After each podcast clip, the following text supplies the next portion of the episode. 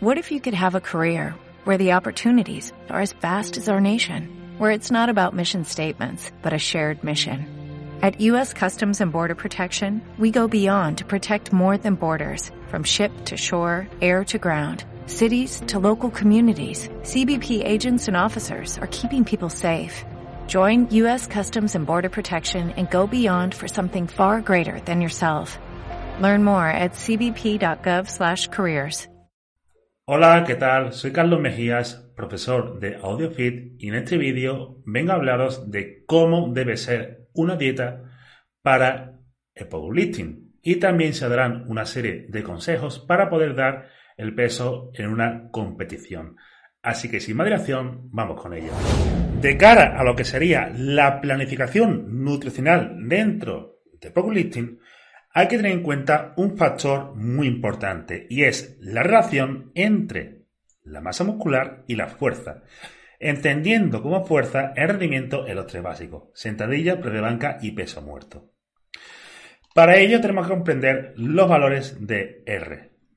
Un valor de R igual a 1 significa que entre dos variables la correlación es grande, perfecta y positiva. De manera que cuando una cambia, la otra lo hace en la misma dirección y la misma magnitud. Entonces, ¿cuál sería la correlación entre la fuerza y la masa muscular? Pues la correlación es prácticamente perfecta dentro del powerlifting.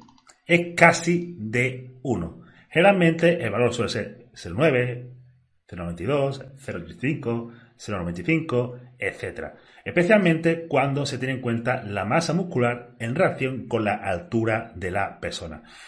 Y todas las intervenciones sacan más o menos los mismos números. Es decir, en el powerlifting la masa muscular y la fuerza se correlacionan casi perfectamente. Por lo tanto, más masa muscular es igual a más fuerza.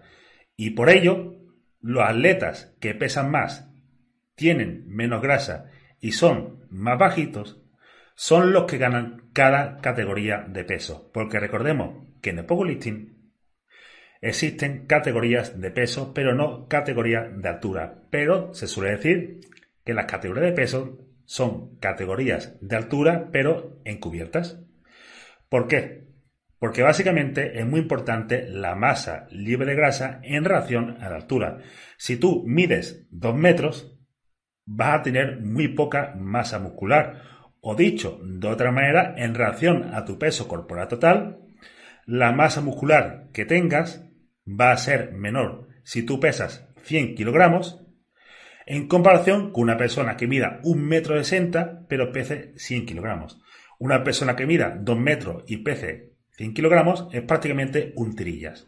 Y una persona que pese 100 kilogramos y mida un metro 60 o está muy gordo o está más fuerte que el vinagre. Entonces, de ahí a que se diga que lo que sería la categoría de peso en el powerlifting son categorías de peso encubiertas, ¿vale? Porque al fin y al cabo son las personas más pequeñas las que más masa muscular pueden tener para cada categoría de peso.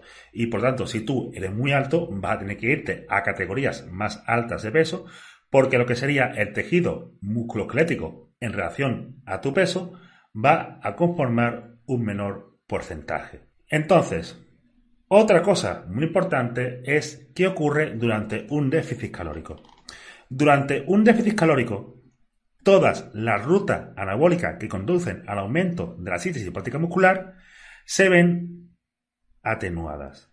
Entonces, de cara a un déficit calórico, nos encontramos ante la tesitura de que podemos perder masa muscular.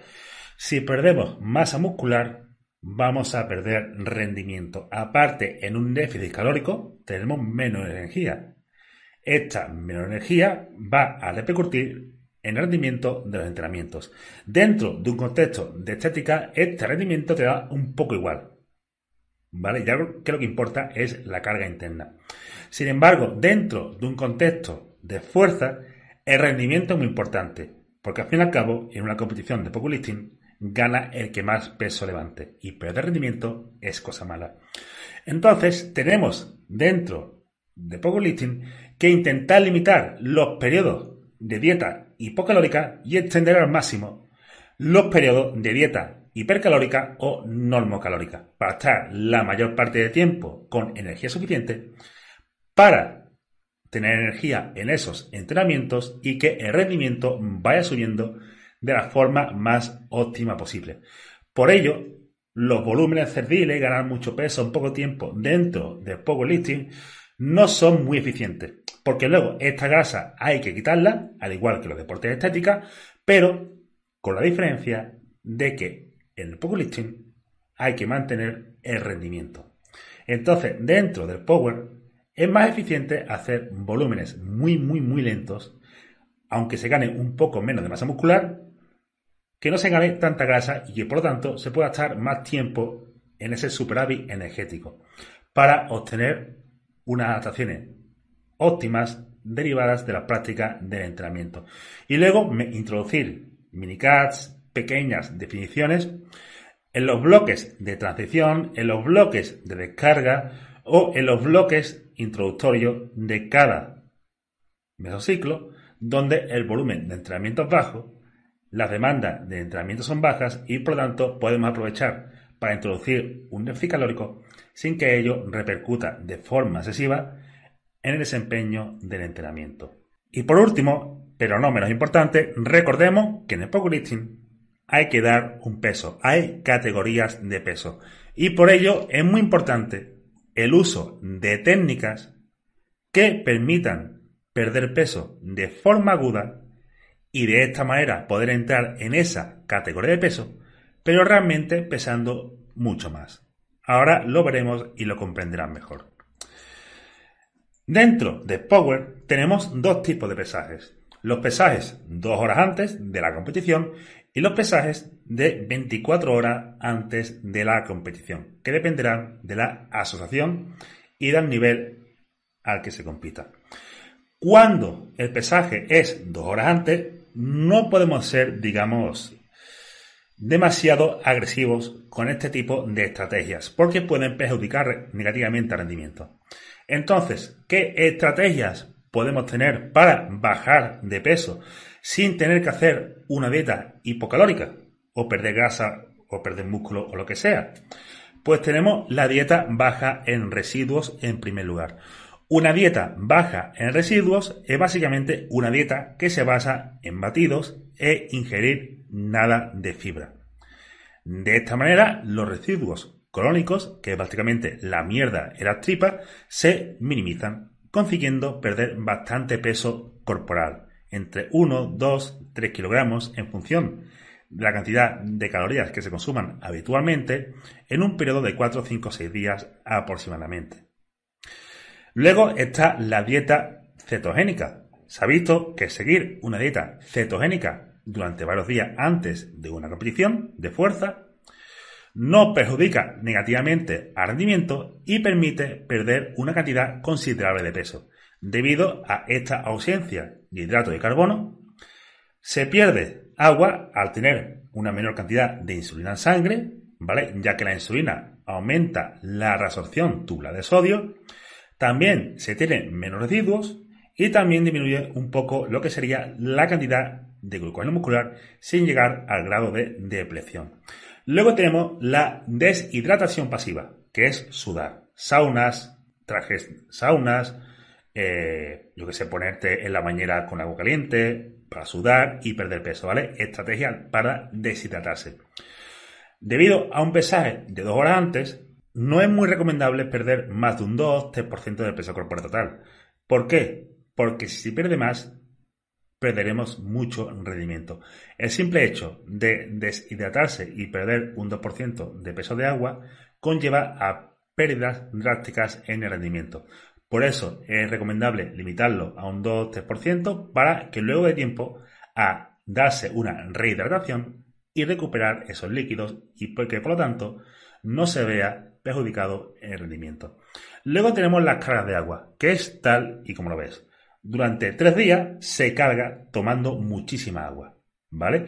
100 mililitros por kilogramo de peso al día. Por ejemplo, si pesa 80 kilogramos, sería 8 litros de agua al día durante tres días. El último día, previo al pesaje, imaginemos, nos pesamos el sábado, pues durante el viernes bebemos únicamente 15 mililitros por kilogramo de peso corporal. Y el día del pesaje, nada de agua hasta que nos pesemos y una vez nos pesemos, nos rehidratamos de nuevo. Es decir, el peso que hayamos perdido lo bebemos de agua. Luego está el uso de diuréticos naturales. En este caso, por ejemplo, el más recomendable, la cola de caballo. Y más concretamente, 900 miligramos al día durante 4 días y que esté estandarizado o que contenga un 0,026% de flavonoides totales. ¿Por qué es esto? Porque esta cantidad en esta dosis durante el tiempo tiene un efecto levemente mayor que consumir 25 miligramos diarios de hidroclorotiazida, que es un tipo de diurético farmacológico. Y luego tenemos el uso de enemas y laxantes naturales. Enema básicamente meterte agua por el culo para limpiarte y echar la mierda. Y laxantes naturales. Esto de nuevo para disminuir la cantidad de residuos. Luego, en los casos de pesajes de 24 horas antes, pues prácticamente tres cuartos de lo mismo, pero con la diferencia de que podemos realizar descargas de carbohidratos porque tendremos 24 horas para reponer ese glucógeno muscular y la deshidratación pasiva podemos llevarla a límites mucho más altos, es decir, en lugar de un 2-3%, un 3, 4, 5%, a partir de aquí ya puede ser peligroso, pero hay personas que pueden llegar a perder hasta un 10% del peso corporal total, pero con el riesgo de poder acabar en el hospital chupando suelo. Así bueno chicos, eso es todo por el vídeo de hoy. Espero que os sea de utilidad. Cualquier duda la ponéis en los comentarios. Si os gusta, da like. Y recordad que en la descripción de este vídeo tenéis los enlaces a las formaciones de GoFit que ayudarán a ser entrenadores o dietistas legalmente. Así que muchas gracias a todos por escucharme y nos vemos de cara a próximos vídeos.